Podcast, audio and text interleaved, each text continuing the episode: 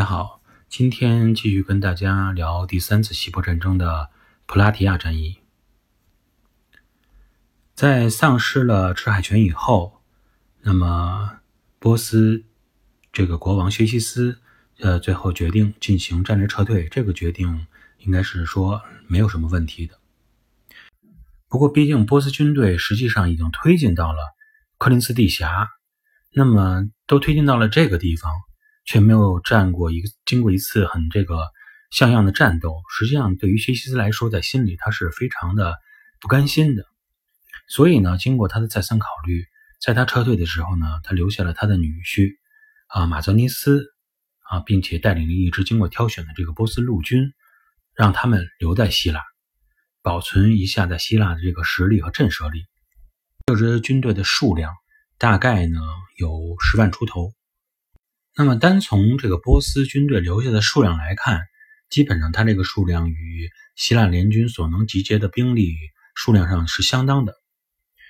嗯，这也就是说，如果不依托于这个地形，希腊方面也有机会在正面的决定决战中与波斯进行啊势均力敌的战斗，并且有可能获得胜利。那么，如果是打持久战啊，利用地形优势的话，那么胜利的天平更加会倾向于希腊人这一边。对于这种局面，那么留守的这个波斯主帅实际上心里也是十分清楚的，而且呢，他也不是被薛西斯强迫留在这里的，他是主动要求留下来的。那么他之所以愿意在波斯大军后撤以后自己留在希腊，带领着十万人进行孤军作战，并不是说他自己啊这种是一个十分冲动的人，而是因为他也是经过自己认真的思考。他认为自己带领着十万人在这里是还是存在一定优势的。那么这个优势呢，应该是主要集中在两个方面。一个是说呢，现在他考虑反反抗波斯帝国的主要还是雅典人和伯罗奔尼撒人。至于最起码说马其顿和塞萨利这两个板块，目前还是受波斯人管控的。尤其是马其顿人看起来还是对波斯比较忠诚的。那么依托于这种在北部的两个板块，完全可以在南与这个在南部的阿提卡半岛，还有伯罗奔尼撒半岛形成一个南北对峙的这样的局面。第二个呢，他考虑的原因是斯巴达人和雅典人虽然现在暂时形成了这种联盟的态势，但他们之间一直存在着根深蒂固的矛盾。另外呢，希腊本身就是那种城邦林立的这种格局，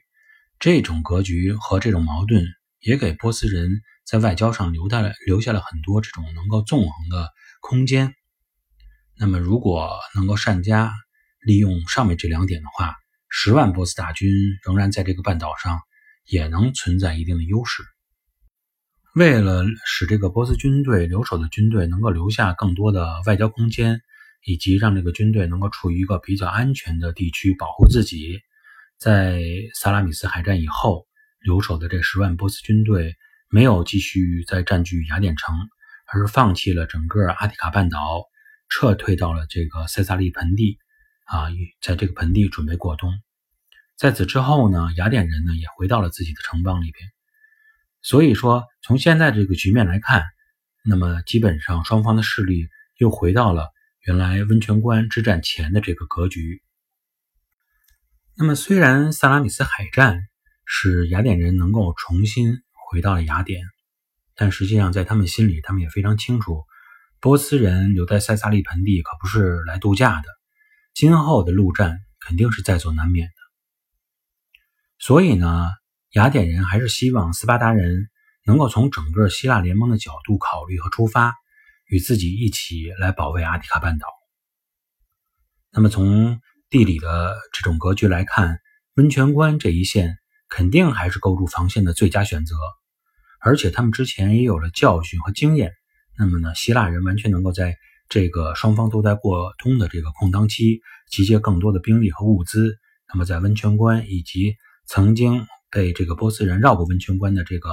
阿诺皮亚尖道啊这两个地方，依托地形打造出一个比较坚固的防线来，来防范波斯大军的再一次进攻。但是呢，在波斯大军兵临城下的这种压力消消散以后，那么斯巴达人和他的这个伯罗奔尼撒同盟啊，又产生了一定的动摇和怀疑，对于是否要为雅典人流血，又开始打起自己的小算盘了。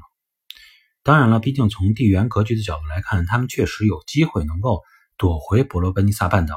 那么看着雅典人在前面为整个希腊来承担这种战斗的压力，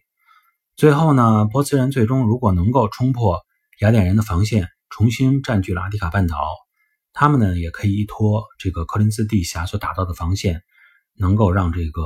波斯大军这个停留在防线以外，保卫自己南方的这一片土地。对于斯巴达人的这种小算盘，雅典人已经是多次了解到了，当然也是十分的不满意的。那么，既然他们觉得斯巴达人不愿意在陆地上帮助我们，与我们一起去面对波斯大军的陆地进攻，那我们雅典也没必要在海上去保护你伯罗奔尼撒了。因此呢，雅典海军也就脱离开了这个联合舰队，让斯巴达人和他的盟军，你们去自己面对波斯海军去吧，我们也不跟你们一起。联合了，既然路上你们不管，那么海上我们有强大的实力，我们也不管你们。而此时的波斯海军呢，退到的地方是埃奥尼亚，那么他们这些海军的军舰停靠在紧邻小亚小亚细亚的这个呃萨摩斯岛上休整。尽管说上一次的远征啊以及战斗使他们的海上的军舰损失惨重，但毕竟波斯帝国还是家大业大的，希腊人。也不会那么简单的认为海上的威胁已经消除了，尤其是说波斯陆军还在希腊半岛北部留守，没有完全的撤回去，那么波斯海军从战略上来说，也还是有这种卷土重来的可能性。嗯，考虑到上述这些原因呢，那么在公元前的四百七十九年的春天，失去了这个雅典海军的呃希腊联合舰队，进驻了爱琴海的地缘中心。这个地方叫提洛岛，失去了雅典海军的支持，那么当然斯巴达人和他的盟友也知道，他们不可能在海上如果再一次发生战争的话取得胜利。他们这样做的目的主要就是进行一个预警的作用啊，当这个波斯海军进攻的时候，他们能够给自己留出足够的预警时间，就是这么样一个作用而已。希腊人的这种各自为战的这种局面，实际上是波斯人非常想看到的。在雅典和斯巴达之间，波斯人呢觉得自己